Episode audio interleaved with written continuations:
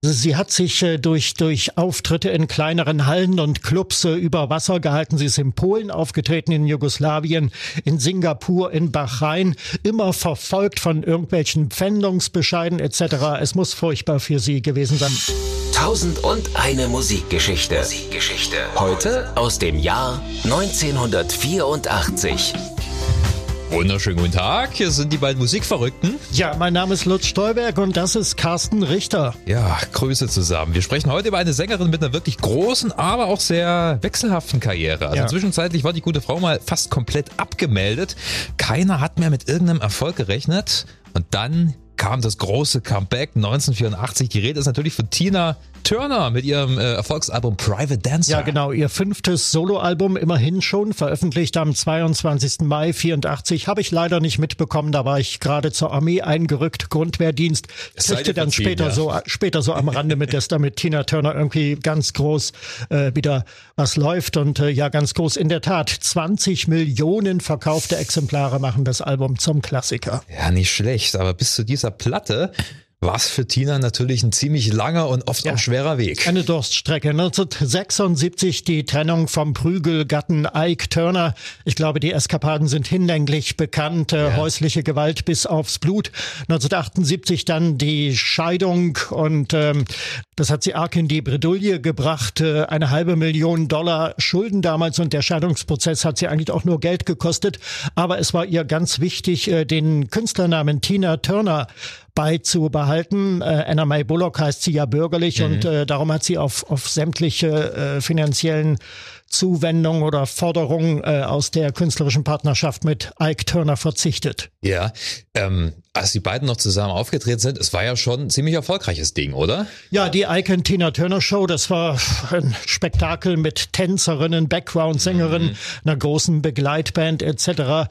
Es war, naja, ein sehr amerikanisches Phänomen, weil es auch musikalisch sehr daran angelegt war, Soul, Rhythm and Blues und so weiter. Ähm, in Europa besonders auf der Bühne erfolgreich, in den Charts aber gar nicht mal so sehr. Da war Ike und Tina Turner doch mehr eine amerikanische Angelegenheit. Ja. Notbush City Limits kennt man sicherlich, Ja, den- Proud Mary. Ja. Äh, haben auf jeden Fall eine Reihe Hits gehabt und dann River Deep Mountain High Ja. Phil Spector produziert. Stimmt das auch.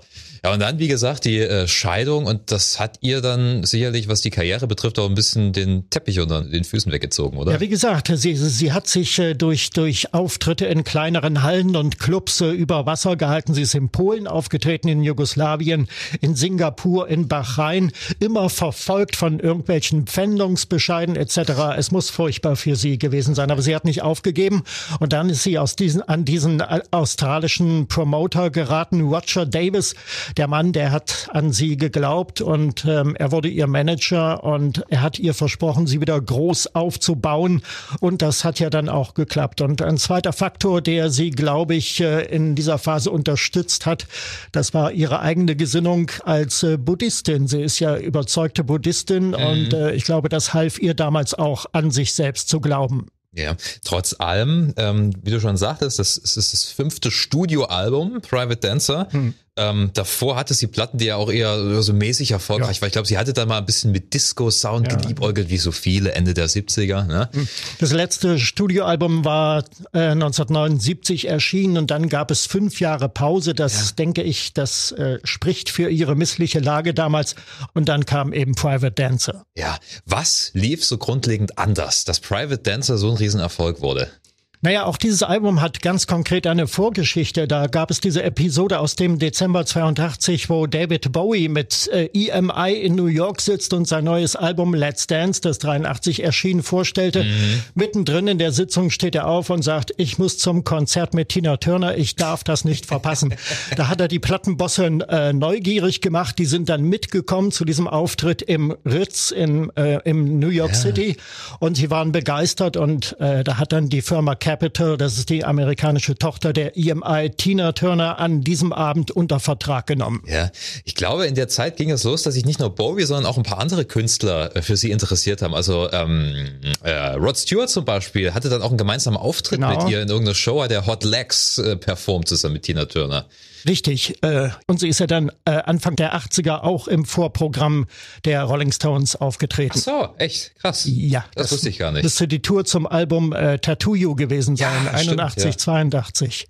Also Capital hat sie aufgenommen. Es war ja. das, äh, die erste Platte bei Capital Records. Äh, soweit ich weiß, gab es da auch schon ein paar Vorbehalte. Also einige wollten gar nicht, dass sie so gepusht wird. Mhm. Aber ähm, sowohl ihr äh, bereits erwähnter Manager als auch so ein A&R-Man von Capital Records, John Carter heißt der gute Mann, haben sich sehr, sehr für sie stark gemacht. Mhm. Genau, und dann hat man also eine Riege von acht Produzenten und Songschreibern in die Spur geschickt, die sie also mit Material versorgt haben und die das Ganze dann auch äh, produziert haben. Wenn ich mir das Album anhöre, dann frage ich mich immer, ja, Hochglanzprodukt, ohne Zweifel, die yeah. tolle Stimme. Wer hat das eigentlich produziert? Welcher Produzent? Und dann guckt man in die Credits und dann findet man da acht verschiedene Namen. ja, das hat mich auch sehr erstaunt. Also ähm, wir haben ein paar ähm, schon sehr bekannte äh, Namen mit dabei. Mike Chapman zum Beispiel liest man ja, da. Mit Nicky Chin, Chin und Chapman. Ja, das große Duo mhm. äh, kennt man natürlich von äh, zahlreichen Rock-Acts. Klar, Sweet, äh, Matt und so. Allen das war das Songschreiber-Duo der 70er Jahre. Ja. Ja, aber auch äh, ein Duo, das dann äh, noch im Laufe der 80er einige Songs für Tina Turner schreiben sollte, und zwar Terry Britton und Graham Lyle. Ja, genau, die waren auch dabei und ähm, ja, dann nicht zu vergessen Greg Walsh und Martin Ware von der New Wave Band äh, Heaven 17, kennen ja. wir alle noch mit Temptation. Die haben ähm, auch für sie, die haben also Let's Stay Together, die Vorab-Single, die ja schon 1983 erschienen ist, äh, mit ihr äh, produziert und aufgenommen. Ja. Das ganze Album an sich oder zumindest ein Großteil wurde ja in London produziert, oder? So viel ich weiß, ja. Hm. Ja, sicherlich hängt es auch damit ein kleines bisschen zusammen, dass einer der bekanntesten Songs ähm, eigentlich für eine sehr bekannte britische Band äh, vorgesehen war, und zwar für die Dire Straits. Ja, genau. Und das war der Titelsong, der auf der Platte 7 Minuten und 15 dauert. Glaube ich, die Single-Version ist um einiges kürzer. Yeah. Äh, geschrieben von Mark Knopfler für Dire Straits, sollte eigentlich erscheinen auf dem Album Love Over Gold ja. 1982, wo so Hammer-Songs drauf sind wie Private Investigations.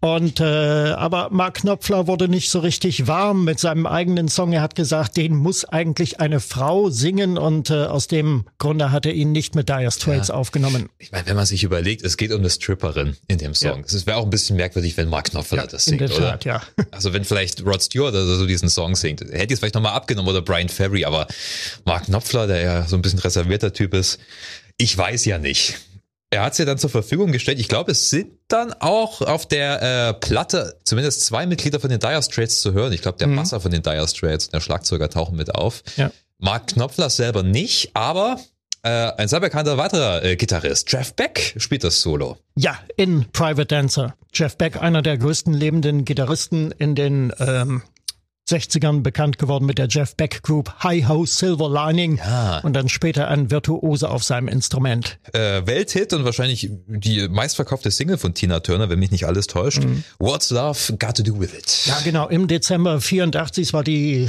zweite Auskopplung ähm, Platz eins in den amerikanischen Singlecharts. Und äh, mit diesem Titel hat Tina einen Rekord geschrieben.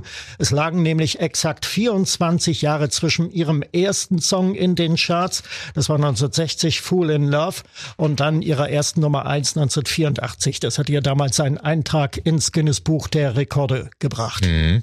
Was ich interessant finde, das Album enthält ja eine Menge Coversongs, ja. ähm, aber eben auch, wie zum Beispiel What's Love Got to Do With It, äh, Songs, die explizit für sie geschrieben wurden. Und soweit ich weiß, hatten sich die Produzenten auch bewusst mit ihr zusammengesetzt und mal so ein paar biografische Sachen besprochen. What's Love Got to Do With It ist tatsächlich auch so ein bisschen Querverweis auf ihre ja mehr als misslungene Ehe mit Ike Turner. Ja. Ähm, ähnlich äh, beim Song äh, I Might Have Been Queen. Da kommt ihre, du hast es auch schon erwähnt, äh, buddhistische Anschauung mhm. und äh, dieses ganze Wiedergeburtsding kommt damit zum Tragen. Ja, äh, Tina Turner hat ja immer geleugnet, dass es in ihren Songs autobiografische Bezüge gibt, aber die sind eigentlich äh, in vielen Songs äh, unüberhörbar, mhm. gerade auf dieser Platte. Also auch Better Be Good to Me äh, wurde verstanden. Das war diese Nummer also von Shin Chapman, äh, eigentlich für, für die Band Spider von New York City, aus New York City Yeah. geschrieben.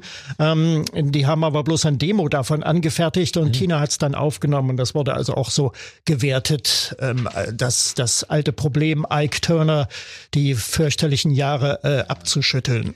Ja, man darf natürlich nicht vergessen, das Plattenlabel wollte ja Tina Turner ein Image verpassen. Das war wahrscheinlich das Problem, was sie in den Vorjahren hatte. Sie hat so von dem alten Ruhm gezerrt und jetzt wollten sie wirklich die neue Tina Turner der 80er Jahre ähm, äh, darstellen. Und da ist es natürlich unumgänglich, dass du auch ein paar biografische Fakten mit aufgreifst. Klar. Logisch, ja. Und ich glaube, wenn man sich das Album mal von Anfang bis Ende anhört, kriegt man schon mit, sie haben das ganz gut erreicht, was sie erreichen wollten. Also sie haben Tina Turner als wirklich eine starke, taffe Frau äh, dargestellt, die Ja. sich ja mit den Dämonen ihrer Vergangenheit auseinandersetzt. Hm, Das ist richtig, ja. Genau, sie, sie haben also praktisch eine, eine neue Figur geschöpft, eine neue äh, Pop-Figur, eine neue Pop-Diva damals und das äh, macht ja auch dieser musikalische Bruch deutlich. Wir haben vorhin schon drüber gesprochen, also weg vom Soul, vom Rhythm and Blues mit Ike Turner hin zum teilweise Disco-Sound, äh, muss man sagen. Aber es finden sich viele äh, andere Noten auch auf Ja. dieser Platte, also äh, Rhythm and Blues auch ein bisschen New Wave sogar und äh, Gitarrenrock. Und das finde ich eben so interessant und das war ja das Geniale, dass so viele Leute für sie Songs geschrieben haben. Dadurch wird das Album wechselhaft und du kriegst erstmal mit, die Frau kann eigentlich alles singen.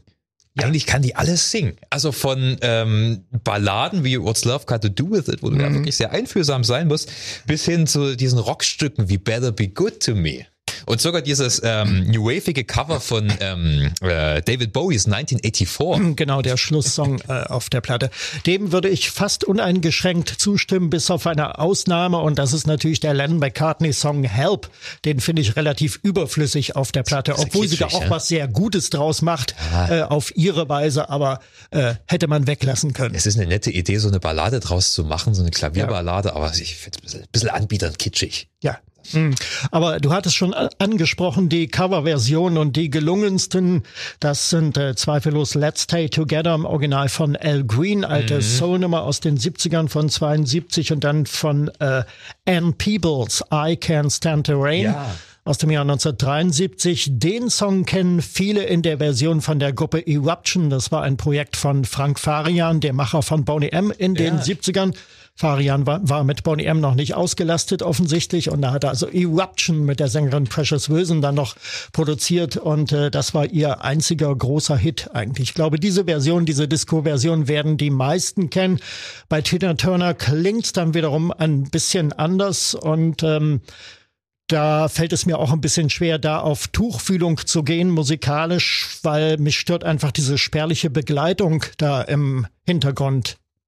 Ja, also Da hätte man mehr draus machen können. wenn ich dem Album was ankreiden müsste, dann, dass einige Songs wirklich Kinder ihrer Zeit sind und nicht gut gealtert sind. Ja. Und in dem Fall stimme ich dir da ganz zu. Also das ist so ein Ding, was, was heute einfach nicht mehr, nicht mehr gut klingt. Was- Das war vielleicht damals geil und ein toller Produktionsstandard, aber ich bin da nicht so begeistert. Und ähm, das schon erwähnte 1984 finde ich auch nicht so toll. Es ist auch schlecht gealtert. Dem würde ich zustimmen, ja. Trotz allem, Riesenerfolg für Tina Turner. Vier auf jeden Grammys, Fall. sollte Ja. man nicht verschweigen. Und eine gigantische Welttournee, denn an diesem Album dran hängt ja auch das riesige Comeback von Tina Turner auf der Weltbühne mit der Private Dancer Tournee, die im Februar 1985 gestartet ist. 175 Konzerte weltweit, davon 30 in der Bundesrepublik Deutschland. Ursprünglich waren acht angedacht, aber im Zuge des Erfolgs der Platte und der großen Nachfrage hat man dann 30 Konzerte daraus gemacht. Da darfst du ja nicht vergessen, es ist ja auch wirklich ein Riesensprung für sie gewesen. So vom, ja, fast von der fast vergessenen Künstlerin Ja. zum Weltstar innerhalb von, ja, einem Jahr auf einmal wieder auf den großen Bühnen und von da an war sie ja, also sie hat ja wie kaum eine andere äh, Sängerin die 80er geprägt. Absolut. Und äh, bemerkenswert ist auch, wie sie das weggesteckt hat. Ich denke, dass da einmal mehr ihr Buddhismus ihr dabei äh, geholfen hat. Eine Amy Winehouse wäre mit diesem plötzlichen kolossalen Erfolg wahrscheinlich anders umgegangen. Ja, ja, da hast du schon recht. Und bei Tina Turner äh, begeistert mich auch immer wieder, dass sie einen Abschluss gefunden hat. Also die hat ja dann irgendwann wirklich gesagt, Ja. ich ziehe mich zurück. Ich genau. wohne jetzt hier weiter in meiner Villa in der Schweiz und äh, ziemlich komplett aus dem Musikgeschäft zurück. Also ja. eigentlich hat, hat, hat die äh, sehr besonnen ihre Karriere dann weitergeführt. Ja, das lag wahrscheinlich auch daran, dass sie gut beraten wurde von ihrem Ehemann Erwin Bach, ein Plattenmanager, ein ausgebuffter Fuchs im Musikgeschäft, der die Mechanismen natürlich kennt und der weiß, wie es läuft und wie es nicht läuft. Ja, Tina Turner inzwischen übrigens Schweizer Staatsbürgerin. Mhm. Die hat sie vor ein paar Jahren angenommen während der Ära Obama, als äh, der US-Präsident daran ging, äh, im Ausland lebende US-Amerikaner zu besteuern, ja. hat sie dann die Schweizer Staatsbürgerschaft äh, angenommen. Es ging um Dollars beziehungsweise ja. um Franken in diesem Fall. Okay, Tina Turner, wir ziehen den Hut vor dieser wunderbaren Künstlerin und ja. vor allem auch, äh, wie wir festgestellt haben, vor den vielen, vielen Produzenten und Songschreibern, die hinter ihr stehen. Das müssen wir natürlich auch mal erwähnen. Ne? Ganz, ganz wichtig für ihre Karriere. Private Dancer, tolles Summa, Album. Summa summarum kann man sagen, ein Album für die Ewigkeit. Kann man so sagen, ja. Definitiv eine wichtige Platte der 80er. Vielen Dank, dass ihr äh, wieder schön aufmerksam gelauscht habt. Schaltet auch das nächste Mal wieder ein und bleibt vor allem gesund. Genau. Tschüss. Tschüss.